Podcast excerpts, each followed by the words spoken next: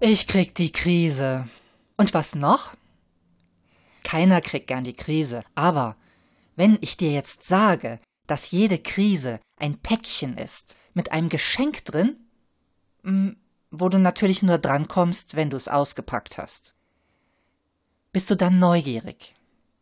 Wenn ja, dann herzlich willkommen zu einer weiteren Episode in unserem Podcast Brain Food for Leaders, dein Podcast für ein selbstbestimmtes Leben. Ich bin Theresia Tauber. Ich arbeite unter anderem manchmal als Coach und manchmal als Achtsamkeitslehrerin.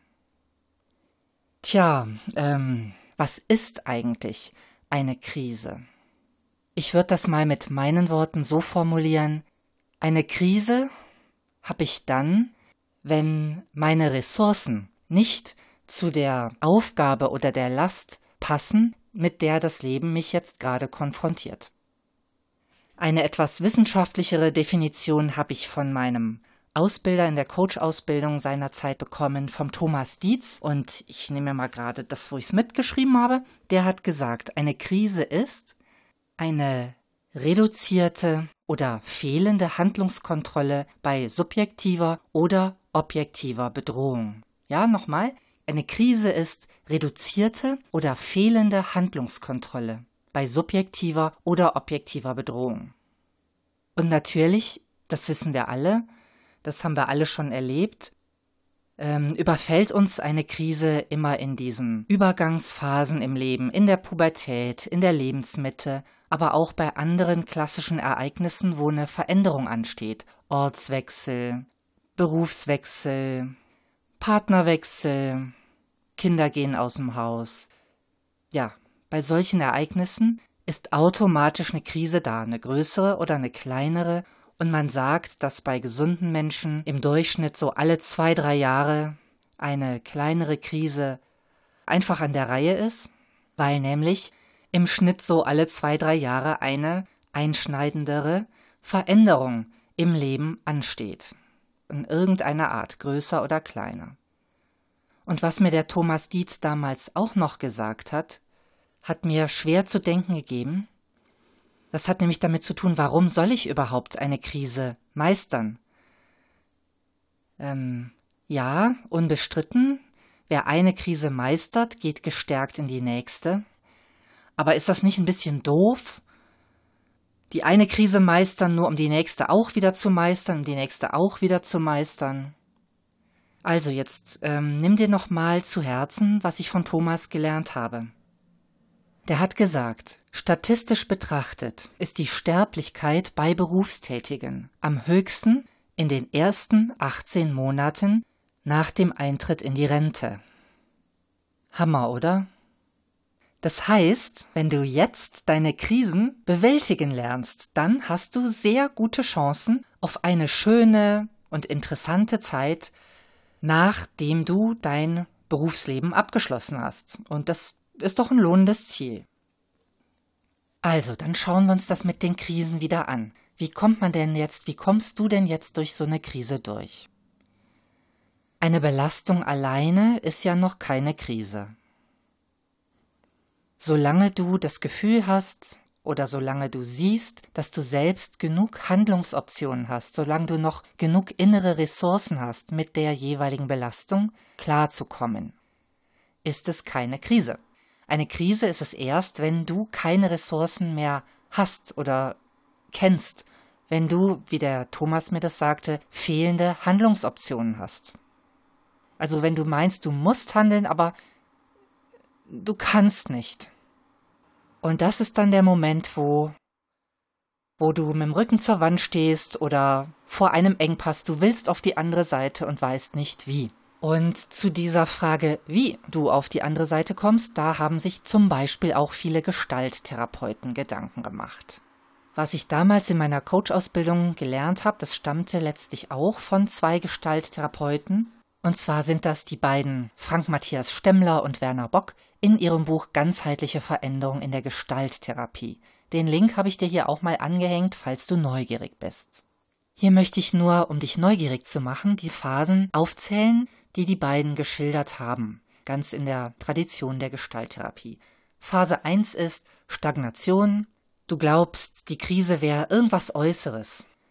Du willst einen anderen Job haben, aber leider gibt es keinen. Oder ähm, irgendjemand ist so gemein zu dir oder und, und du erträgst das nicht länger. Nach dieser Phase kommt dann, wenn man die durch hat, die ähm, sogenannte Phase 2 Polarisation. Du bist innerlich zerrissen, willst in die eine Richtung, traust dich nicht, hast ganz viele Vorbehalte dagegen, in diese Richtung zu gehen, in die du andererseits aber unheimlich gerne gehen möchtest, für beides gehen bleiben, spricht ziemlich viel, gegen beides gehen bleiben spricht auch ziemlich viel, da sind Verlockungen, da sind Ängste. Wenn du diese Phase durchstanden hast, dann kommt die Phase 3 und spür mal in dich, ob dir irgendwas von dem, was ich sage, bisher bekannt vorkommt. Nach dieser Phase mit diesem Hü und Hot kommt die sogenannte Diffusion. Das heißt, da wird dann alles leer, total chaotisch. Das ist der Moment, den derjenige, der in so eine Krise reinrutscht, jetzt ganz besonders als Krise empfinden würde. Das ist der Moment, wo irgendwie gar nichts mehr geht, Chaos, Engpass, Hilfe, ich weiß nicht weiter oder auch so so so eine Leere. Dann kommt der vielleicht ich finde das so, wichtigste Teil, der Schritt Nummer vier. Den nennen diese beiden Autoren Kontraktion. Man kann auch einfach sagen, loslassen. Etwas sterben lassen.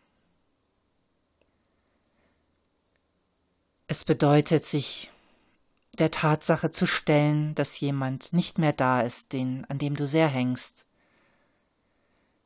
oder es bedeutet, sich der Tatsache zu stellen, dass du eine bestimmte Aufgabe einfach nicht mehr ausfüllen kannst, aus welchen Gründen auch immer. Eine Aufgabe, die dir sehr am Herzen liegt. Ähm, es bedeutet, dass du Abschied nehmen musst von irgendjemandem, von irgendetwas und dabei auch von einem Stück von dir selber. Und erst wenn das wirklich, wirklich geschafft ist, ist Platz für den nächsten Schritt, Schritt Nummer 5. Expansion, Neugeburt, neue Ordnung. Das heißt, erst wenn, das, wenn du das Alte ganz losgelassen hast, dann ist der Weg frei zu sammeln, was ist denn jetzt sichtbar, was zeigt sich jetzt, was tut sich auf. Und dieses Neue, dem kannst du dann Stück für Stück begegnen, es an dich ranlassen, und es in dein Leben integrieren. Übrigens ist das auch ganz ähnlich noch von einem anderen Menschen beschrieben worden, nämlich vom Otto Scharmer in der Theorie U, auch ein ganz berühmtes Buch aus dem Umfeld von Achtsamkeit und Veränderung. Auch den Link hänge ich dir noch hier hinten an den Podcast dran. Warum, fragst du dich vielleicht, betone ich an der Stelle dass einer der Autoren aus dem Achtsamkeitsumfeld ist? Naja, weil Achtsamkeit sehr, sehr viel damit zu tun hat, leichter und vielleicht mit weniger Umwegen durch eine Krise durchzukommen. Denk mal an die erste Phase, Stagnation.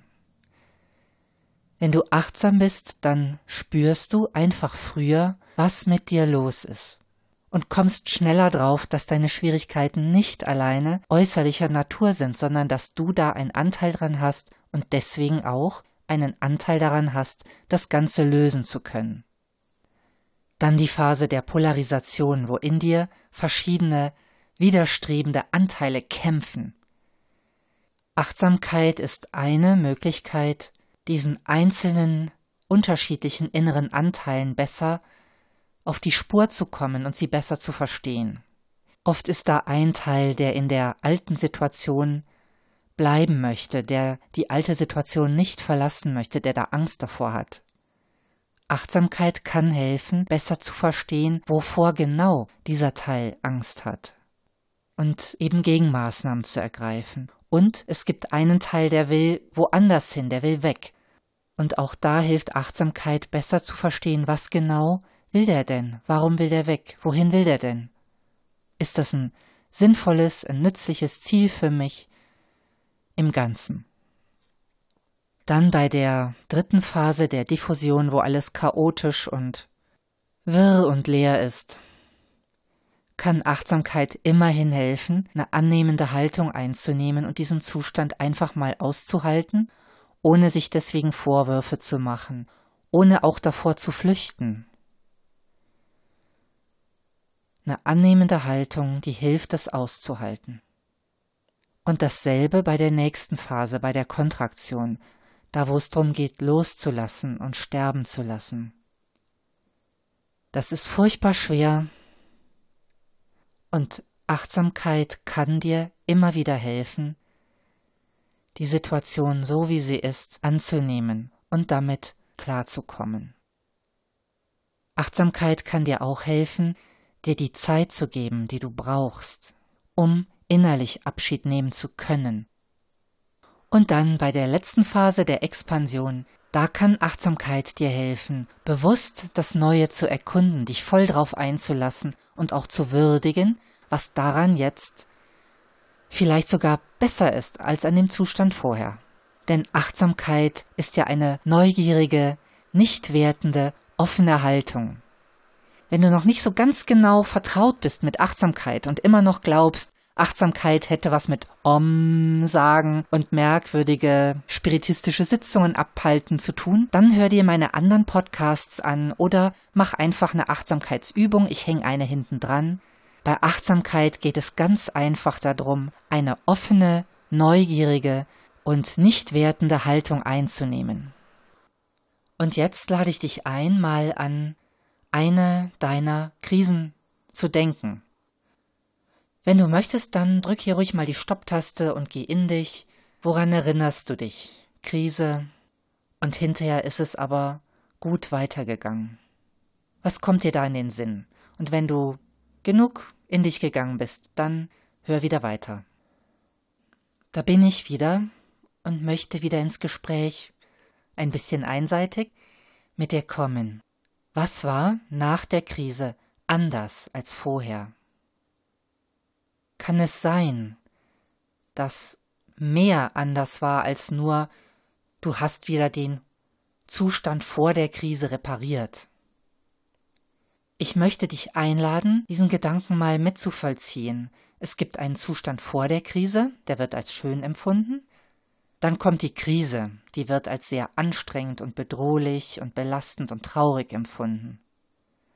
Und das, was hinterher ist, das ist nicht einfach wieder der Zustand wie zuvor, richtig? Jedenfalls ist das meine Erfahrung. Der Thomas Dietz, der hat uns damals gefragt, welches Geschenk hat deine letzte Krise, an die du dich erinnerst, dir hinterlassen? Und das war bei jedem von uns ein bisschen was anderes.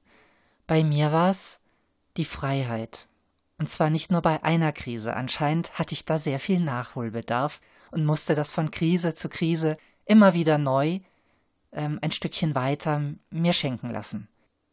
Die Scheidung von meinem Mann, den ich in sehr jungen Jahren geheiratet hatte, war natürlich eine Krise. Und es war brutal, brutal schwer. Und am Ende stand mehr Freiheit. Oder die Krise, in die ich mich in meinem Job rein gearbeitet hatte durch, tja, durch eine sehr ungesunde Arbeitshaltung, die mich regelrecht krank gemacht hat. Diese Krise bewältigen bedeutete am Ende wieder mehr innere Freiheit. Auch wenn meine Chefs sich jetzt nicht beschweren, dass ich weniger leisten würde. Aber ich leiste, was ich will, mit mehr Freiheit. Und ich entscheide wann und wie. Und jetzt denk noch mal an deine Krise, die du so im Blick hast. Welches Geschenk hat die dir hinterlassen? Und wenn dir da auf die Schnelle nichts einfällt, dann behalt das mal im Hinterkopf. Die nächste Krise kommt bestimmt. Und vielleicht, vielleicht gibt es dir ja ein bisschen mehr Mut, in die Krise einzusteigen. Mit dieser ganzen Bewegung von Verwirrung und Chaos und Loslassen, bis du dann auf der anderen Seite der Krise wieder rauskommst an der Stelle, wo was Neues wachsen kann, und das ist das Geschenk, was in diesem Päckchen von Krise drinsteckt. Ach ja, und noch was. Der Postbote, der dir dieses Päckchen bringt, der ist kein normaler Postbote. Wenn du das Päckchen nicht öffnest, bringt er es dir wieder und wieder und wieder. Solange, bis du es geöffnet hast. Jedenfalls ist das meine Erfahrung. Was ist deine Erfahrung? Wenn du magst, dann schreib doch ein paar Zeilen in den Kommentar, was du so erlebt hast, wie eine Krise sich löst und was hinterher anders ist als vorher. Damit kannst du anderen, die diesen Podcast auch hören, Mut machen, sich auf eine Krise einzulassen, denn Krisen sind nichts für Feiglinge, so viel ist schon mal klar. Und damit danke fürs Zuhören heute. Deine Theresia.